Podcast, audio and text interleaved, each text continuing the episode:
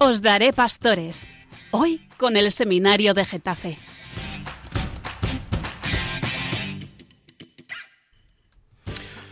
Muy buenas a todos los radioyentes. Os saluda el seminario de Getafe. En el programa Os daré pastores y tenemos con nosotros a todo el curso de propedéutico del seminario de Getafe. El propedéutico es el primer curso eh, con el que entran en el seminario y se van formando en, la vida del, del seminario. Y mm, tenemos ahora a los micrófonos a Juan Beamonte. Hola, buenas. ¿Qué tal estás, Juan? Pues muy contento, la verdad. Muy bien, me alegro, me alegro. Eh, tenemos también a Nacho. Muy buenas noches a todos. Muy buenas. ¿Estás bien? Muy bien. ¿Despierto, lo suficientemente despierto para lo que nos tienes que contar? Bueno, es una noche un poco dura y cansada, pero muy bien. Bueno, y a mi derecha tengo a Jaime, que... Muy buenas. Hoy se ha afeitado, mm, viene con la barba arregladita.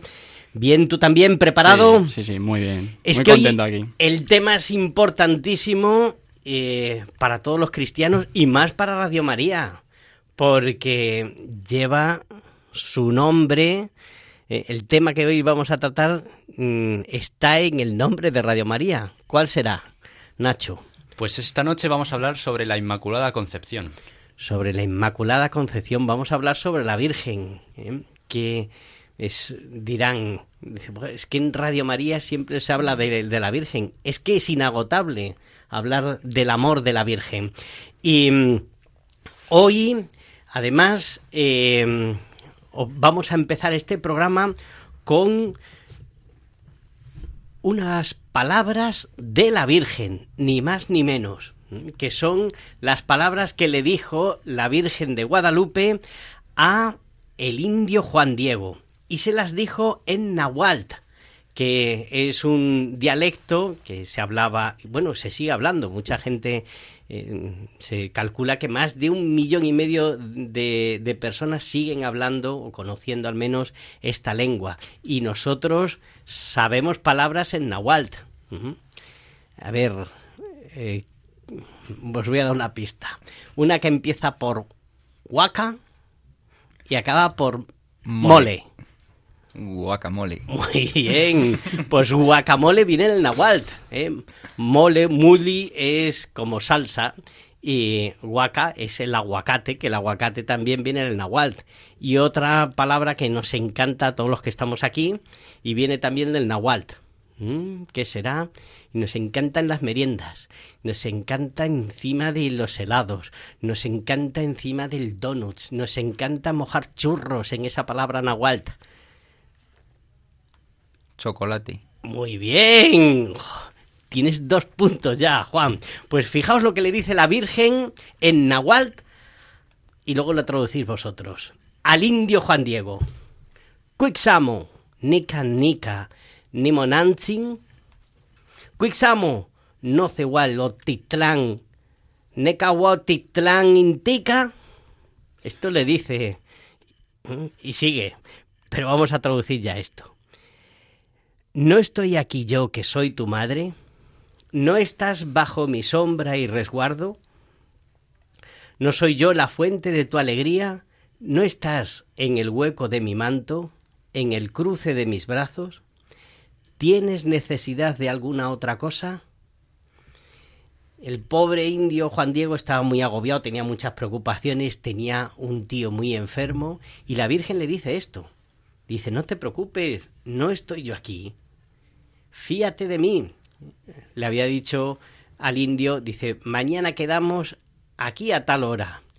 Y Juan Diego intentó esquivar a la Virgen porque dice, me va a entretener y no voy a llegar para pedir un sacerdote para mi tío.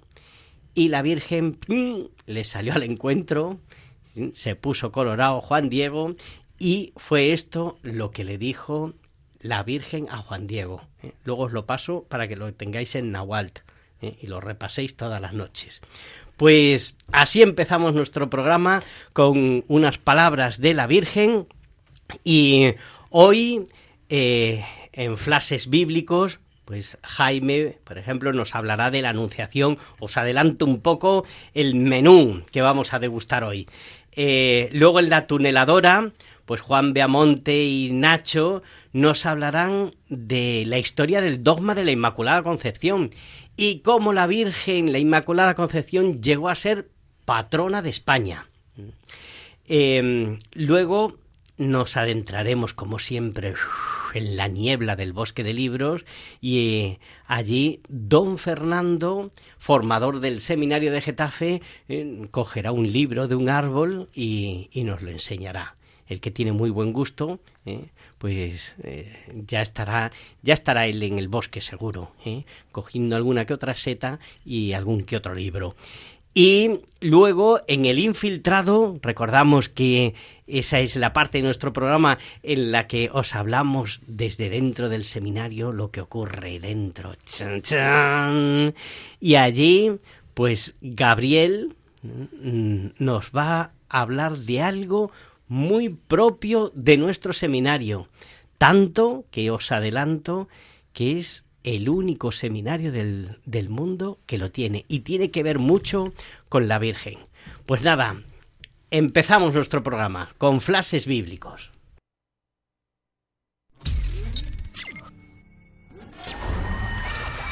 Flashes bíblicos.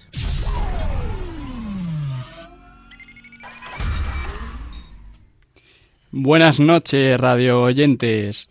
Bueno, pues como el tema es la Inmaculada Concepción, pues hoy os voy a traer el pasaje de la Anunciación, que lo podemos encontrar en Lucas 1, 28, 33.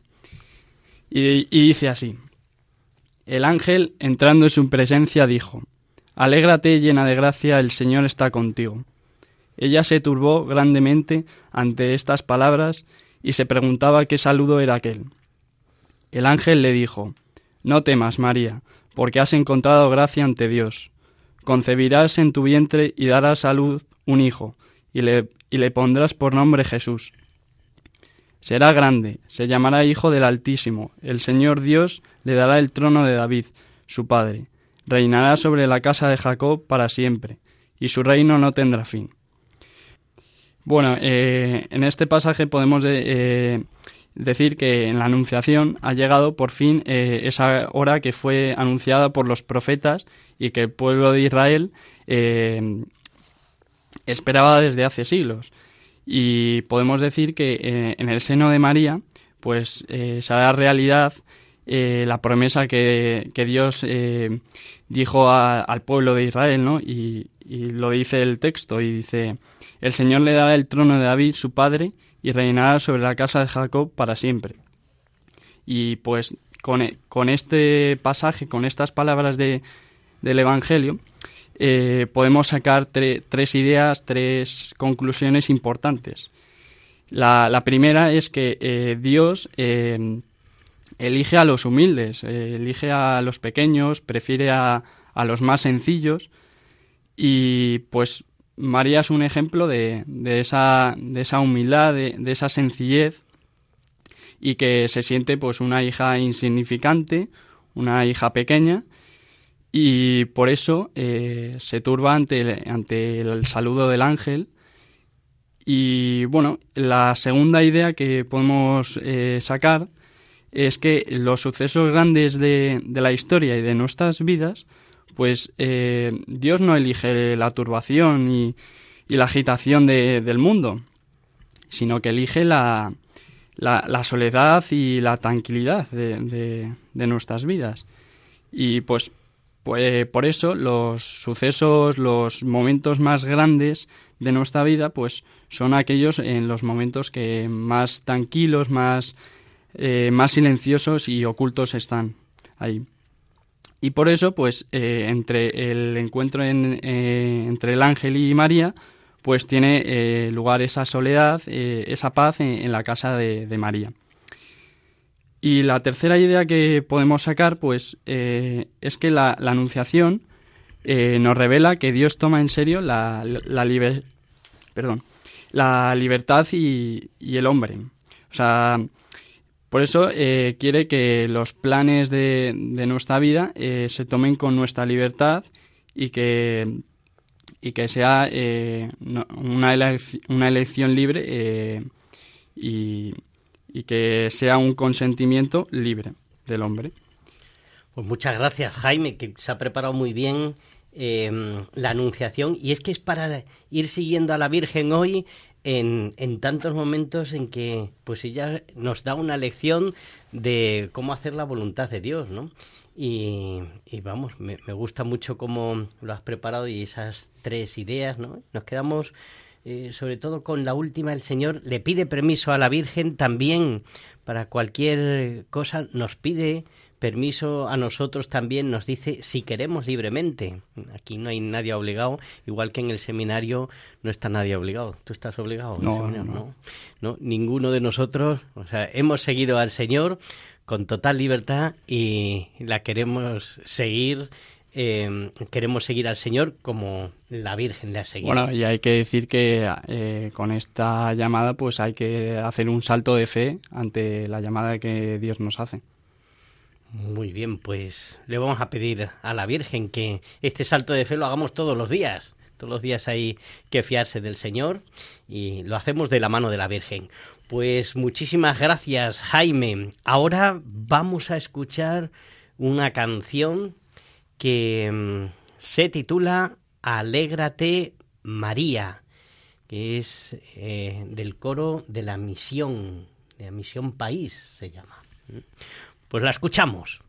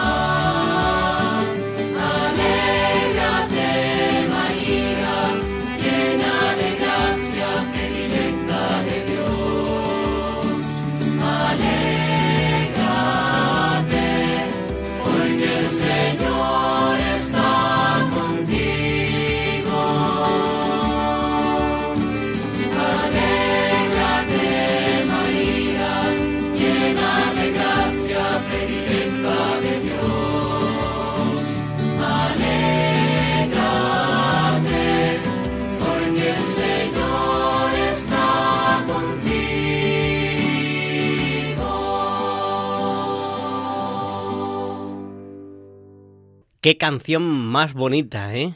Alégrate María. Y pues también le vamos a pedir a la Virgen que nosotros vivamos siempre alegres con el Señor. Estáis escuchando el programa Os Daré Pastores y estáis con el seminario de Getafe y más concretamente con el curso de propedéutico y el que os habla ahora pues es Jesús Parra que es el rector del seminario. Bien, hemos escuchado antes los flashes bíblicos que nos había preparado Jaime, muy bien preparado en su hoja cuadriculada. Y ahora vamos con la siguiente sección, que es la tuneladora. ¡Vamos!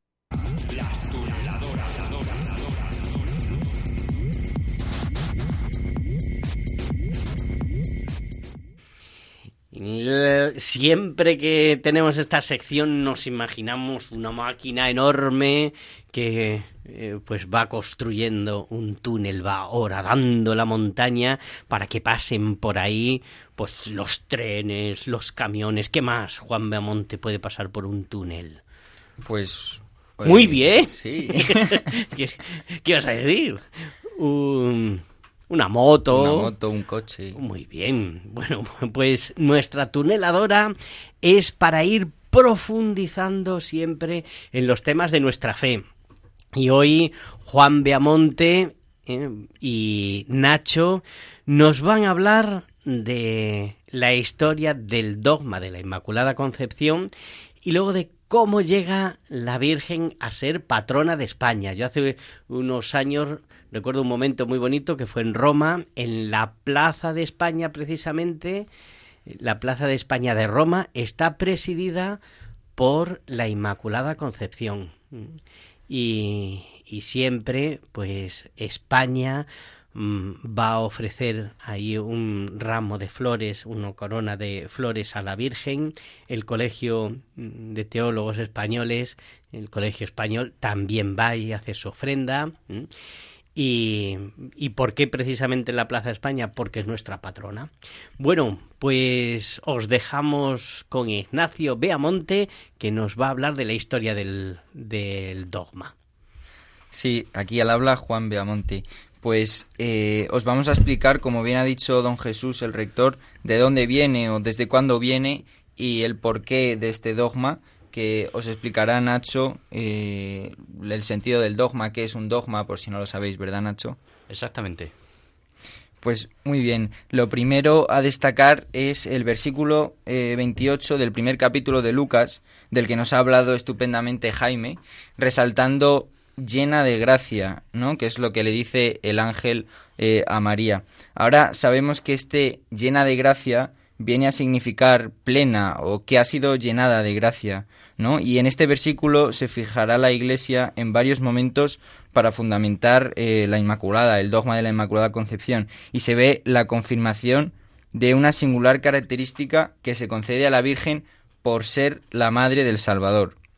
¿Eh? Aquí pues se sigue un poco el esquema ¿no? de, del método teológico, ¿no? que primero se fija en las escrituras, luego en los santos padres, luego en la tradición, luego en el magisterio y por último ya se hace la síntesis personal. Eso en teología, ¿no? Aquí hablamos eh, de dogmas, entonces pues no es una eh, reflexión personal, ¿no? sino una verdad, como se explicará Nacho después, que nos tenemos que creer y que viene pues a complementar la fe, ¿no?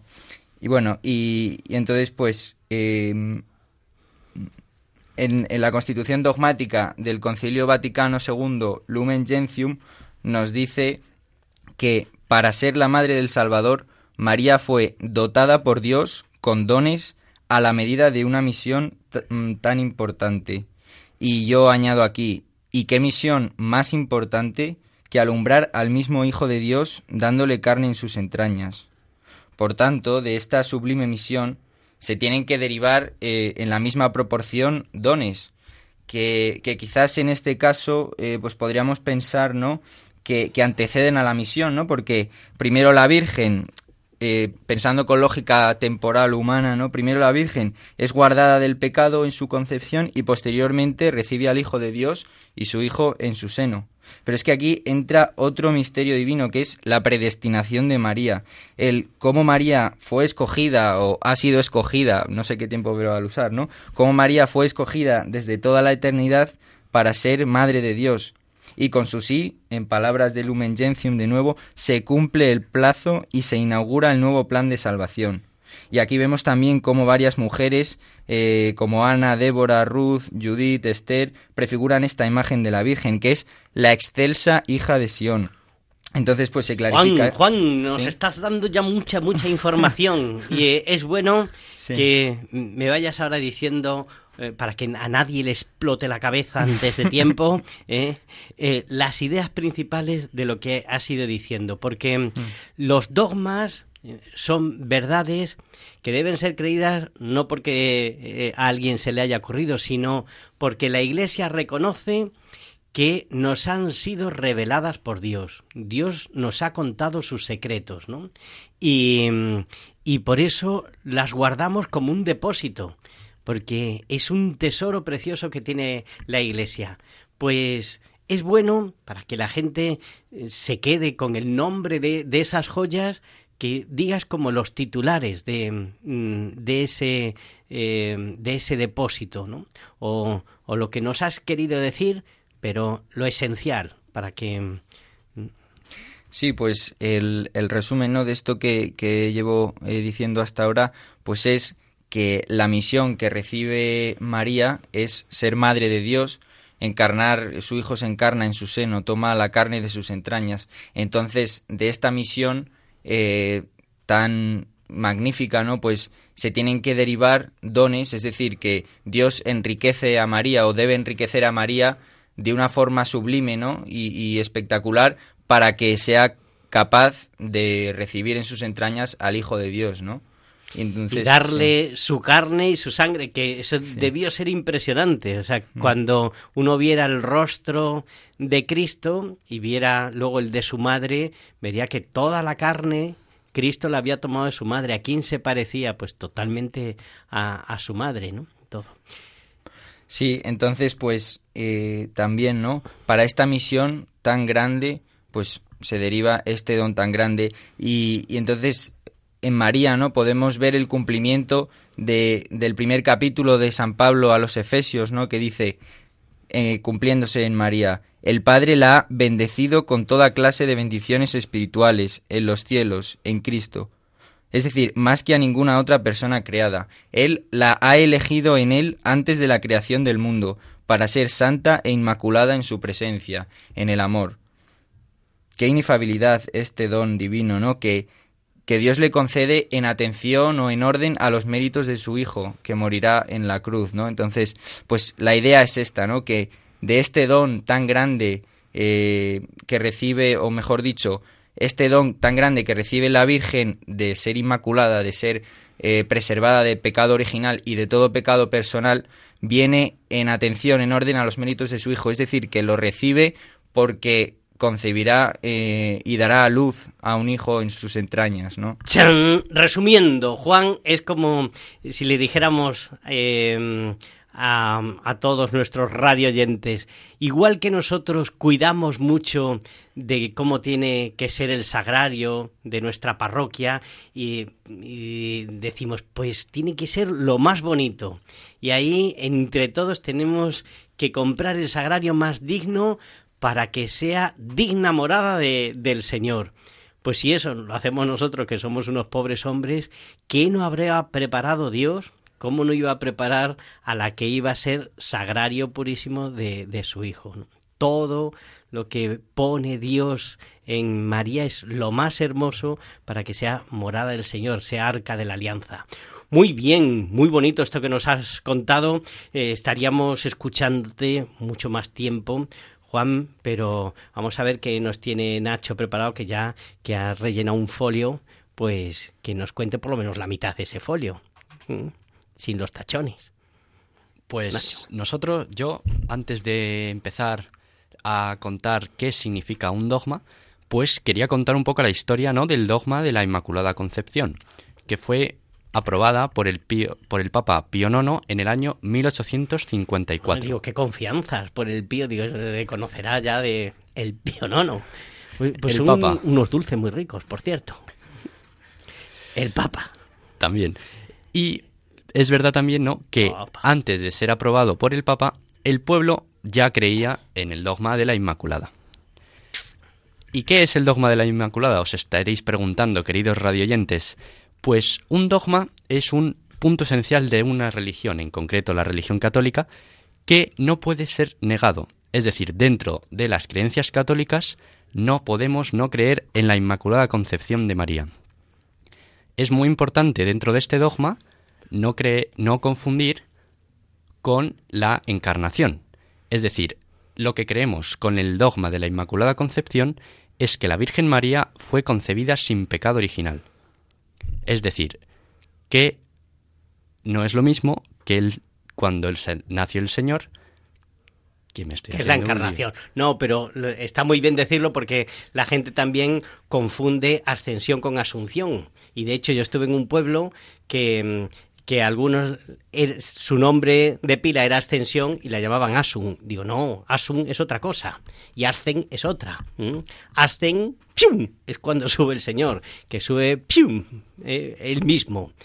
Y Asun es cuando Dios eh, levanta, sube, es el Señor el que sube a la Virgen. Entonces, Asun y Ascen no son las mismas. ¿Eh?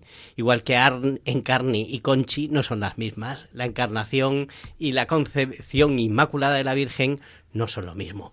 O sea que muy bien, has hecho eso muy bien. Pero seguimos, seguimos, que tenemos solo una hora en este programa que estáis escuchando tan maravilloso y que tanto os gusta, que es Os Daré Pastores con el Seminario de Getafe. Y ahora mismo en el... Eh, en la sección de la tuneladora, estamos con Nacho Fernández Martos, que nos está explicando eh, pues que es un dogma y ahora nos va a explicar la historia del dogma de la Inmaculada Concepción. Eso es, porque en concreto vamos a hablar de por qué la Inmaculada es la patrona de España. El, Viva. El acto por el cual... España y la patrona, digo. Eso. pues es por el milagro de Empel, ¿verdad, Juan? ¿Qué es el milagro de Empel? Pues sí, el milagro de Empel eh, fue un milagro que ocurrió en la víspera del 7 de diciembre, en la noche del 7 al 8 de diciembre de 1585, eh, en el contexto de la batalla, bueno, de la guerra de los 80 años, y que enfrentó a la España de Felipe II, bueno, en sus inicios, luego esto es más tarde, ¿no? Con eh, las 17 provincias de los Países Bajos que alegando entre otras cosas a la religión protestante que acababan de adoptar, pues se querían eh, separar, ¿no? De España se querían independizar. Y entonces, pues adelanta un poco la batalla. El bueno, ¿Y qué pasó? Entonces, eh, pues el, el, fin es que estaban los, los españoles asediados en una pequeña isla rodeada de pantanos y entonces pues el capitán holandés dijo, bueno, como son pocos, les tenemos asediados, tenemos aquí a los barcos rodeando la isla, pues vamos a abrir las compuertas, vamos a inundar esto de agua y, entonces, pues nada, cuando por lo que resista a los españoles, resistirán, ¿no? Les dieron la opción de capitular, ¿no? De, rendirse y eh, los infantes españoles contestaron que preferían la muerte a la deshonra. Se dice que dijeron, ya hablaremos de capitulación después de muertos. Y entonces aquí es cuando ya el, capitán holandés eh, dio la orden de abrir los diques. Y bueno, los españoles tenían esta conciencia de morir con honor, ¿no? Y pues en este morir con honor se pusieron a defenderse cavando trincheras y en esto estaban cuando un soldado topó eh, con una tablilla de la Inmaculada Concepción flamenca y, pues se encomendaron a ella todos los, los, los, vamos, los soldados que habían en aquel entonces.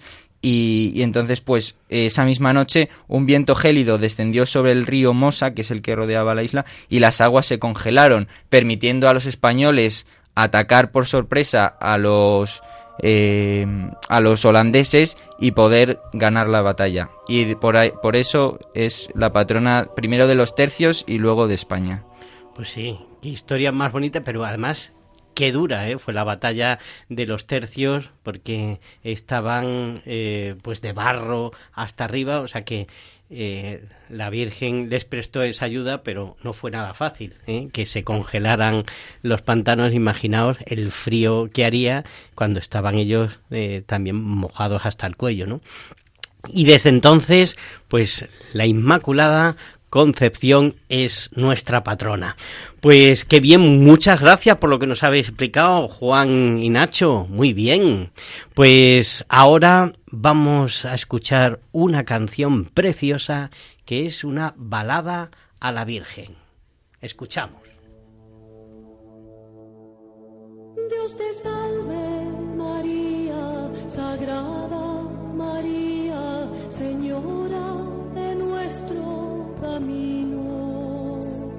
Llena eres de gracia, llamada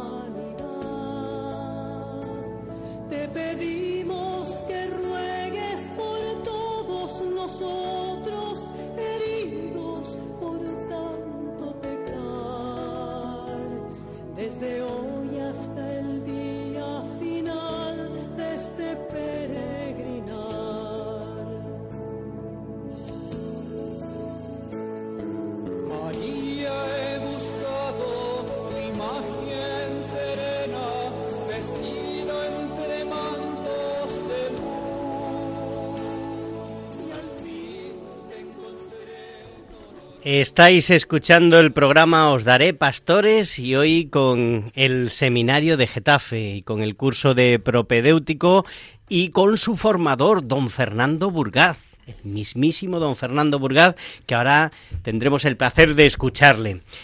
Hemos eh, escuchado también una balada a la Virgen preciosa. Desde los primeros siglos los cristianos han cantado a la Virgen. Tengo ahora aquí en mis manos, en mis propias manos, parte de las cánticas, cánticas de Santa María, que son del siglo XIII, de Alfonso X el Sabio. Y son bellísimas. Eh, algunas de ellas recogen eh, milagros, como por ejemplo eh, un milagro de la Cántiga 37, dice, es como Santa María hizo que recobrase su pie un hombre que se lo había cortado angustiado por el dolor. Había mandado que eh, pues los médicos le cortaran el pie porque ya no aguantaba el dolor y cuenta esa cántica de, de una forma hermosísima cómo la Virgen le devuelve el pie. Otro que debía ser este hombre un, un poco más rudo es eh, en la cántica 163 como un hombre de Huesca que jugaba a los dados. Pues un día descreyó de Santa María, según estaba jugando a los dados, algo diría de la Virgen que se quedó sin habla. Claro, alguien eh, que habla así de la Virgen, pues el Señor le permitió que se quedara sin habla y dice esa misma cántica como fue en romería Santa María de Salas y allí la misma Virgen le devolvió el habla para que pues ya a partir de ahora alabara a la Virgen y a nuestro Señor y sobre todo se convirtiera y tuviera una nueva vida. Preciosísimas y os las recomiendo las cántigas de Santa María que recogió el santo rey Alfonso X el Sabio. Y ahora pasamos a la siguiente sección. El bosque de libros.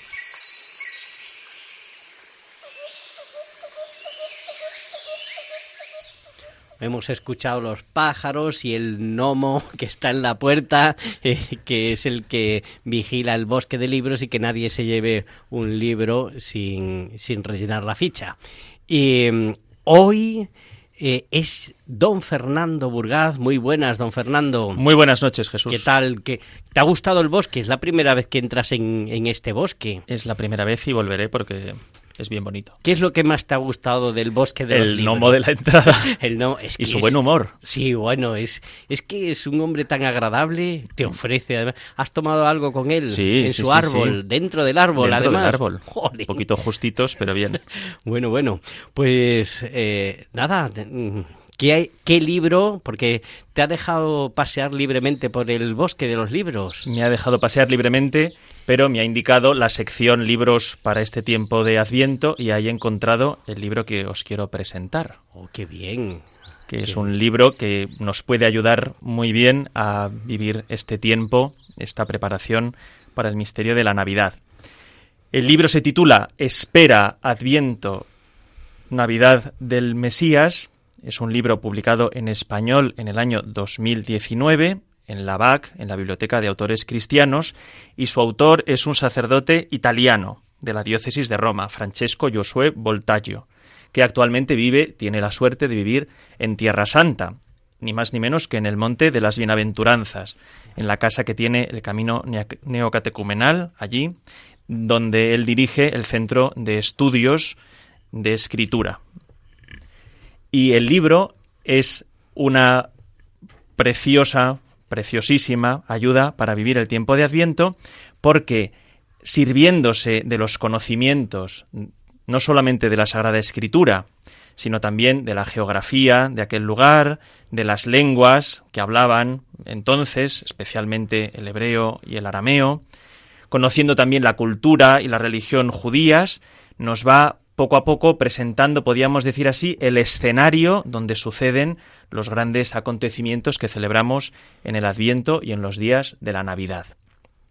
Él recoge al comienzo del libro una expresión del Papa San Pablo VI, que luego retomó también Benedicto XVI, hablando de Tierra Santa como el quinto Evangelio. Y verdaderamente cuando uno va leyendo el libro se da cuenta de que es así, de que conocer esa tierra, conocer aquellas costumbres, conocer aquella cultura, ayuda enormemente también a conocer, a entender mejor pues el misterio de la encarnación y a sus grandes personajes. Cuando uno mm, repasa el índice del libro, yo lo hice antes de comprarlo y es lo que me decidió hacerlo, pues se va encontrando ¿no? con una preciosa presentación no solamente de la Virgen, sino también de San José, de Juan el Bautista, de los lugares, se nos habla de Nazaret, de Belén, y una sección especialmente importante, muy bonita, hablándonos del Mesías, porque sabemos todos el pueblo judío esperaba al Mesías, pero la sorpresa es que este Mesías que esperaban no vino, no llegó como esperaban que llegara. Y sin embargo, el autor Voltayo, cuando va repasando lo que se ha dicho del Mesías y en las tradiciones judías del tiempo de Jesús, va descubriendo cómo, aunque no fuera quizá la versión más oficial, cómo había una espera de un Mesías humilde, de un Mesías de paz, de un Mesías sufriente incluso, que es el que luego el Señor pues llevará a plenitud, a cumplimiento. Así que es un libro verdaderamente precioso para recorrer durante estos días y descubrir muchas cosas de esos pasajes del Evangelio que hemos escuchado tantas veces. Oye, ¿y cuál ha sido? Yo he oído, no sé si será verdad, que el, el gnomo de la entrada del bosque es que la verdad es que tiene chistes mm, bastante malos. Mm, Hablando de chistes malos, ahora le preguntaremos uno a, a Gabriel, que él, él los inventa además. ¿Es cierto que el gnomo de la entrada te dijo, cuando vio que escogiste este, te dijo, has escogido bien, es un libro de alto voltaje? Me ha hecho ese chiste y Sí. al salir me ha pasado una notita para decirme que en Radio María, este, el padre Francisco Voltayo, tiene un programa Ah, ahí queríamos llegar. titulado A las fuentes de la fe. Ojo, el gnomo este El gnomo del- sabe de todo. El gnomo sabe de todo. Sí, sí. Sí, sí, sí. Qué pena que no tenga vocación. ¿eh? Eh, si no, tener el gnomo en el seminario es que nos ayudaría muchísimo. A mí este hombre me ayuda cada vez que hablo con él. Bueno, sigue, sigue contándonos que está muy interesante. Vo- Voy a comprarlo el libro, además entero. Entero incluso. Es un libro, no sé si lo he dicho, tiene 200 páginas, creo, o sea que no es el típico Ah, libro que a lo dices esto es gordísimo y no lo voy a terminar nunca. No es muy gordo y se lee muy bien. Se lee muy bien, no es el típico libro pesado o muy erudito que explique cosas complicadas, es muy divulgativo y enlaza muy bien además todo ese conocimiento de la cultura judía, de las tradiciones religiosas del pueblo judío, con nuestra experiencia cotidiana, con nuestra vida de fe. Casi todos los capítulos pues contienen también alguna luz en este sentido para ayudarnos a entender nosotros, a encarnar nosotros lo que vamos viendo en cada uno de los personajes de los que va hablando el autor. Así que tiene un poco de todo.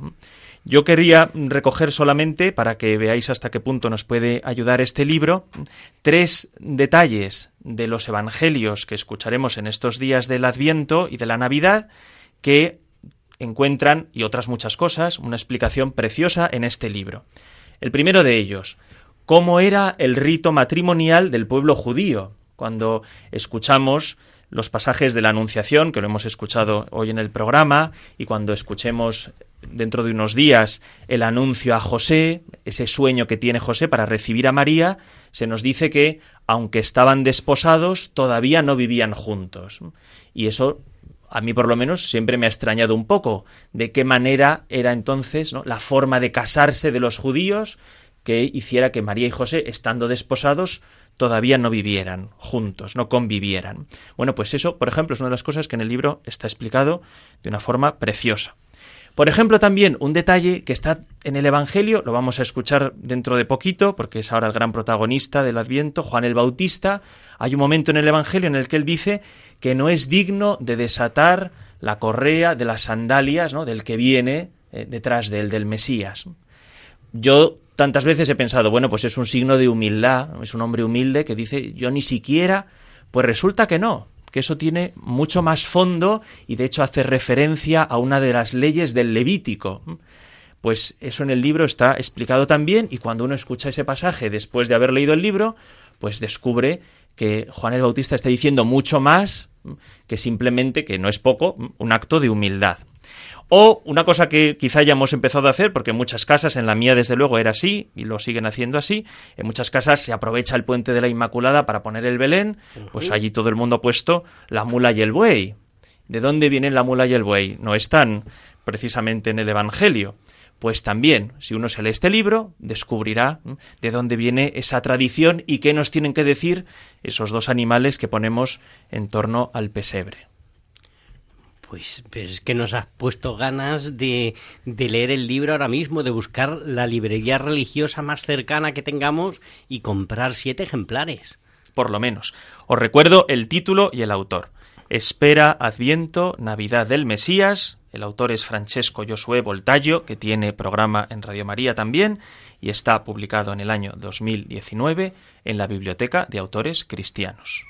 Qué bien. Pues muchas gracias. Eh, disfruta esta mañana del, del bosque de libros. Sabemos que en el bosque de libros tenemos solo un pase al mes, entonces pues sigue eh, disfrutando del bosque dándote una vuelta, comiendo con el gnomo y, y jugando al pádel que le encanta. Muy bien. Bueno, que muchas gracias por haber venido, don Fernando. A vosotros. Y eh, como hemos hablado de chistes malos, que lo que hace el gnomo, tenemos aquí a, mm, a Gabriel, que estudió chistología en Harvard y compone chistes. ¿Qué joyita nos traes hoy? Cuéntanos. Hola, buenas a todos. Pues bueno, recordando el paseo por el bosque de libros, ¿no? Pues yo en mi mente también he estado paseando por ahí y ha recordado cómo María iba paseando hasta la casa de Isabel. Entonces, pues eh, cuando eh, eh, la Virgen proclama, o sea, proclama en mi alma la grandeza del Señor que se llama Magnificat, ¿no? Pues me he acordado de por qué se llama Magnificat. Pues porque la obra que hace Dios en ellas es magnífica.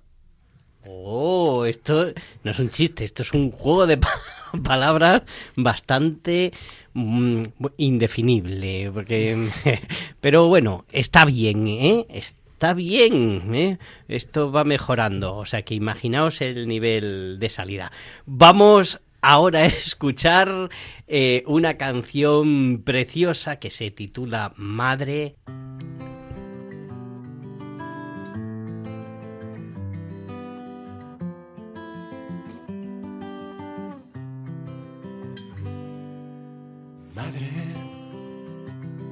vale todo el universo y el poder. Frente a una sola llaga de tu hijo, madre, que ven tus ojos cuando lloras junto a él. Cuando le besas todas las heridas, madre, quiero ver lo que tú ves. Madre, ¿a dónde fueron las palabras que escuché? ¿A dónde fue el calor de sus latidos, madre? ¿A dónde fue tu amado? Yo lo buscaré y lo pondré al abrigo de tus brazos, madre, donde Dios quiso nacer. Me celen tus brazos esta noche como ayer, bajo el frío y el misterio de Belén. Solo con su sangre volveremos a nacer, con la sangre de Jesús de Nazaret. Madre, yo bajaré temblando a Cristo juntos de caricias, madre. Me asomaré al costado abierto de su amor y miraré los cielos nuevos donde adoran a tu Hijo vencedor. No hay dolor tan grande comparable a tu dolor. No hay más vida que la muerte por amor. Cuando todos huyan, cuando pierdan la razón, velaré contigo el rostro de mi Dios. Madre, Bueno, preciosa la canción. Y seguimos, venimos del bosque de libros y ahora eh, seguimos, estáis escuchando el programa Os Daré Pastores con el seminario de Getafe, con el curso de propedéutico y su formador, don Fernando Burgaz, y un servidor de ustedes, Jesús Parra, que es el rector del seminario de Getafe. Pues vamos con la siguiente sección. Adentro.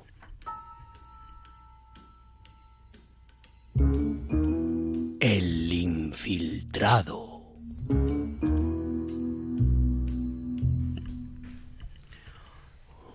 Qué interesante. Con esta, eh, con esta introducción eh, nos eh, hace volar la imaginación hacia estos espías que se introducen dentro de la vida del seminario y nos cuentan algo que si no se está dentro del seminario, pues no se puede saber. Y hoy, para esta sección, hemos traído desde mm, Valdemoro a... ¿Cómo te llamas? Pues me llamo Arturo y aquí estoy preparado para infiltrarnos en el seminario. Bien. ¿Y con quién has venido de compañero? Con el experto en chistología Gabriel. Buenas, encantado. Pues eh, os habéis adentrado en el seminario. ¿Para qué? ¿Qué secreto nos vais a descubrir hoy del seminario de Getafe, sito en el Cerro de los Ángeles, que está justo en el centro geográfico de España? Pues, pues, ¡Chan! pues mirad, eh, el secreto es que María es nuestra rectora. ¿Qué me dices? Así, ¿Y así yo qué es. pinto aquí en todo esto? Cuéntalo, porque tiene su sentido. Claro, pues entonces el, el rector, pues le, le vamos a hacer unas preguntas sobre nuestra rectora, ¿no? Para Ah. que pues nos explique un poco cómo fue todo esto, ¿no? Porque pues es curioso tener a Me la creía a que ibas a decir el rector es una subcontrata, ¿eh? porque la verdad, y es verdad, la verdadera rectora del seminario es la Virgen, Nuestra Señora de los Ángeles. Pues cuenta, cuenta.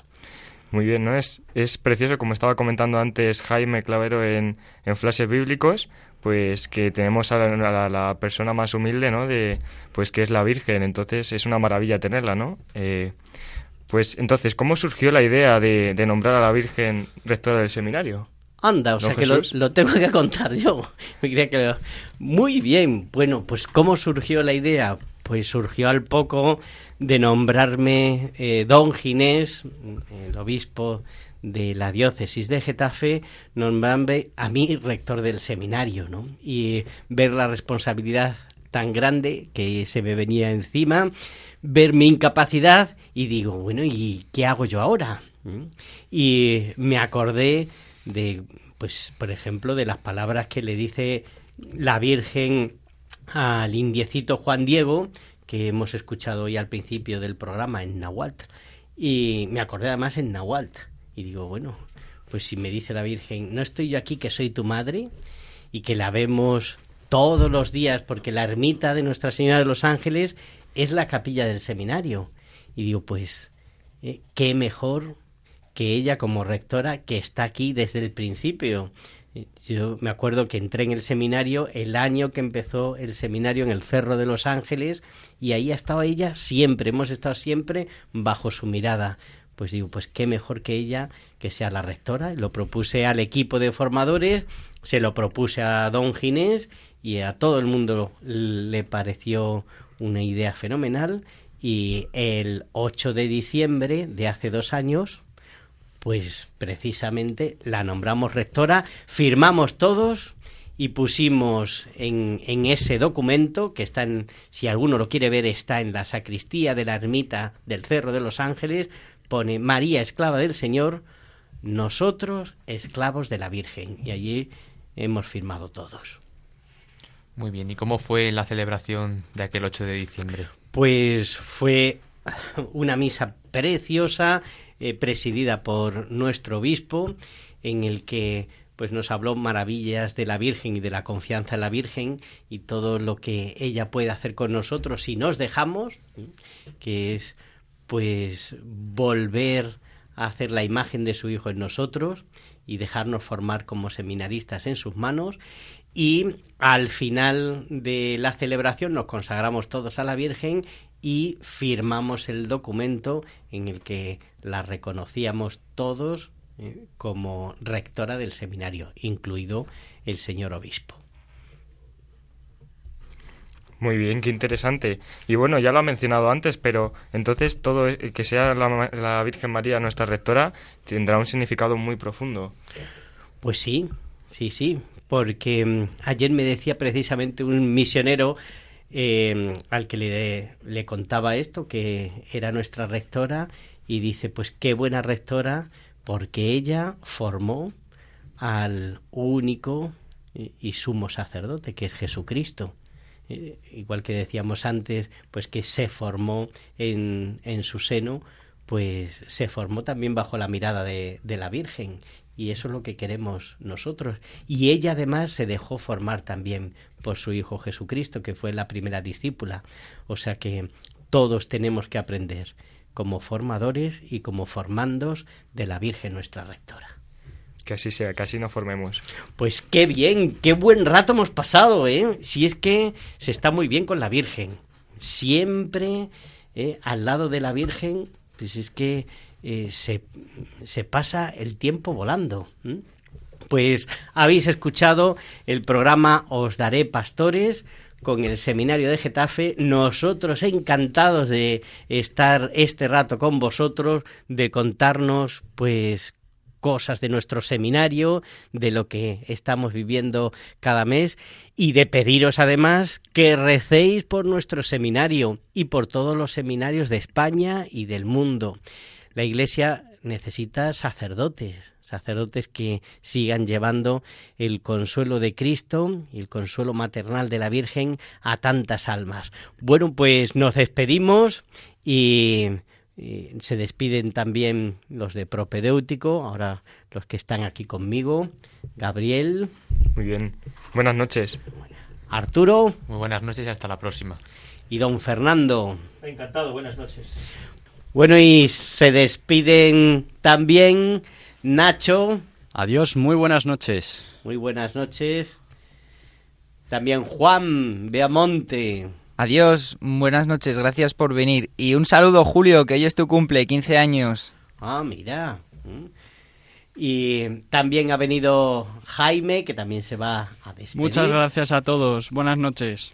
Y en el control hemos tenido a Miguel Vinagrero, que lo ha hecho muy bien. Lo he intentado, muchas gracias.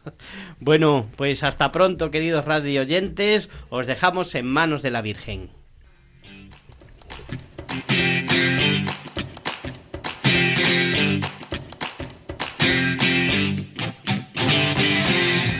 Os daré pastores. Hoy con el seminario de Getafe.